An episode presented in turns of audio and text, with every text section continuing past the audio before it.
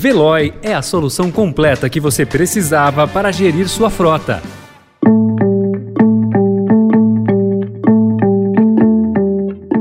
Oi, bem-vindo, bem-vinda. Começa agora mais uma edição do Notícia no seu Tempo, podcast produzido pela equipe de jornalismo do Estadão para você ouvir em poucos minutos as principais informações do jornal. Entre os destaques de hoje, agentes da Polícia Rodoviária Federal fazem de viatura câmara de gás e matam um homem em Sergipe, perdão concedido por Bolsonaro a Silveira atropelou parecer jurídico e virada cultural volta para as ruas de São Paulo depois de dois anos. Esses são alguns dos assuntos que você confere nesta sexta-feira, 27 de maio de 2022. Estadão apresenta Notícia no seu tempo.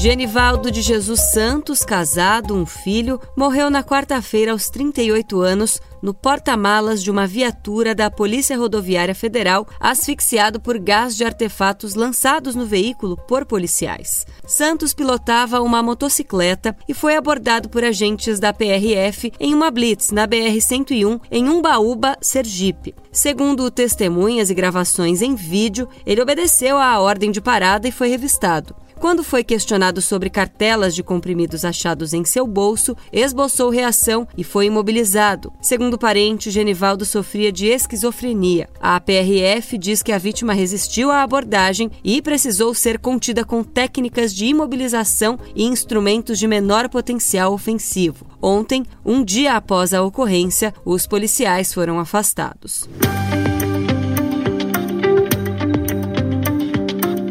Documentos do Palácio do Planalto revelam que o perdão concedido ao deputado Daniel Silveira foi feito às pressas pelo presidente Jair Bolsonaro, atropelando procedimentos da própria presidência da República. O decreto que livrou o parlamentar da prisão foi publicado em edição extra do Diário Oficial no dia 21 de abril por volta das seis da tarde. Mas o parecer jurídico, que deveria ser prévio para dar respaldo ao ato, só foi produzido depois, como mostram arquivos obtidos pelo Estadão com base na Lei de Acesso à Informação. Bolsonaro afirmou ontem que quase não se encontra com o parlamentar. Ah, deputado bolsonarista. Eu pouco tenho contato com o Daniel. O congressista, no entanto, foi recebido pelo presidente por diversas vezes. Na tarde de anteontem, por exemplo, Silveira foi visto pela reportagem no Planalto, mas não quis dizer se iria encontrar Bolsonaro, embora tenha subido ao terceiro andar, onde fica o gabinete presidencial. O presidente Jair Bolsonaro também afirmou que se reunirá com seu colega americano Joe Biden na Cúpula das Américas em Los Angeles entre os dias 6 e 10. Será o primeiro encontro entre os dois. Bolsonaro fez uma série de ataques ao presidente dos Estados Unidos, citando sua idade com o Trump estava indo muito bem, tínhamos muitas coisas combinado para fazer aqui no Brasil. Quando entrou o Biden, simplesmente houve um congelamento. Encontrei com ele no G20, passou e como se não existisse. Mas isso foi um tratamento para todo mundo por parte do Biden. Não sei se é a idade, o que, que é, né? A Cúpula das Américas, a primeira sediada nos Estados Unidos desde o encontro inaugural, em 1994, será o maior evento de política externa de Biden para a região e tratará de ameaças à democracia, direitos humanos e preservação do meio ambiente, temas sensíveis para o presidente brasileiro, criticado internacionalmente pela devastação da floresta amazônica e pela ameaça às comunidades indígenas. Em novas negociações com o Congresso, o Ministério da Economia se mostrou favorável à concessão de uma bolsa caminhoneiro com custo de um bilhão e meio de reais ainda neste ano, às vésperas da eleição. Também está em discussão a concessão de um auxílio para motoristas de táxis e de aplicativos. Segundo apurou o Estadão, o entendimento na equipe do ministro da Economia Paulo Guedes é de que a bolsa funcionaria como um seguro barato para proteger a atividade econômica de um custo muito maior, que seria a deflagração de uma greve dos caminhoneiros como a ocorrida no governo Michel Temer em 2018. Na época, a paralisação afetou o abastecimento de produtos, sobretudo de combustíveis, com filas gigantes nos postos.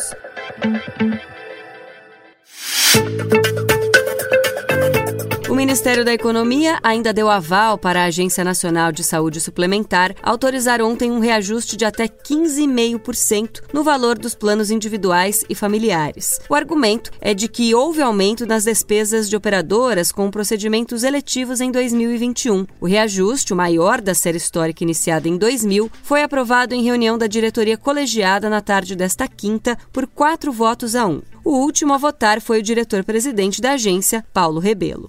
É bom que se diga que o trabalho da agência, a gente foca, acima de tudo, na sustentabilidade do setor, pensando, obviamente, no melhor para o consumidor, na estabilidade, estabilidade das relações, a viabilidade da manutenção do setor, para dar continuidade, entregando às famílias as coberturas assistenciais contratadas,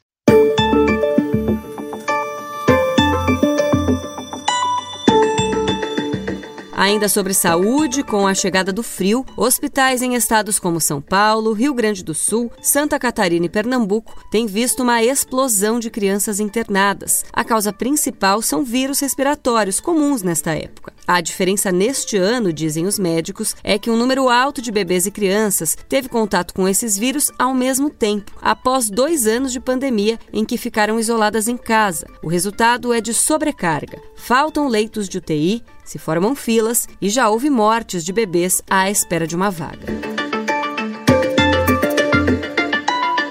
Diante do avanço dos casos de síndrome respiratória no país, prefeituras estão voltando a recomendar o uso de máscaras de proteção, principalmente em ambientes fechados. Municípios como Curitiba, São Caetano do Sul, Santo André e São Bernardo do Campo adotaram medidas recentemente. A capital paulista continua não obrigando o uso, mas colégios particulares têm reforçado a importância de os alunos adotarem o acessório. Notícia no seu tempo. Se você tá feliz, se você tá contente, se você mete a cara, se você mete mete o dente, agora vai. Agora vai.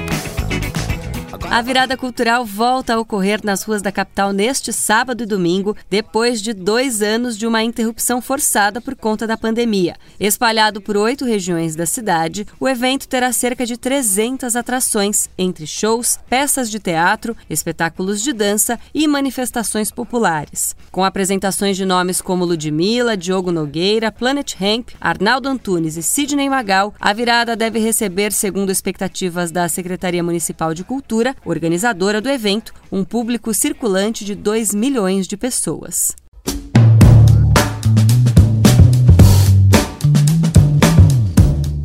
Essa foi mais uma edição do Notícia no seu tempo. A apresentação e o roteiro são meus, Adriana Simino, a produção e a finalização da Mônica Herculano. O editor de núcleo de áudio é Emanuel Bonfim. Obrigada pela escuta e um ótimo fim de semana. Você ouviu Notícia no seu tempo. Procurando a rota mais inteligente para gerir sua frota? Veloy é a solução completa que você precisa. Acesse veloy.com.br/empresa e descubra um caminho prático e eficiente para a gestão da sua empresa.